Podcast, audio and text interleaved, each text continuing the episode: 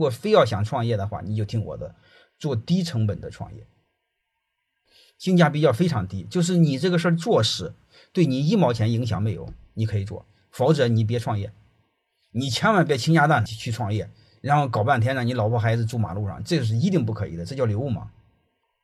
茶跟红酒传统的地儿还是没法做的，你们必须还是要关注那个现在线上的和线下的充分结合。建材也一样的事儿，跟建材你得和终端一块合在一起，因为建材相当于它是中间品，它不是这个消费品。在这个大环境下，你我们假设看看那个底特律那个村儿，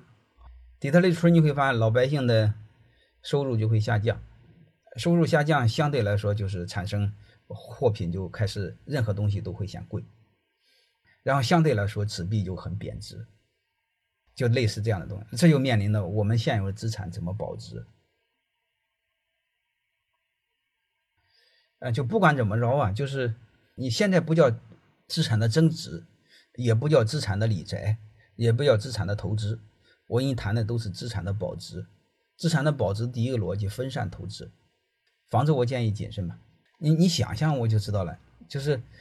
当你现在正常情况下，北上广的核心位置是没问题的，但是你一定要知道，北上广的那个高级白领啊，房贷他那个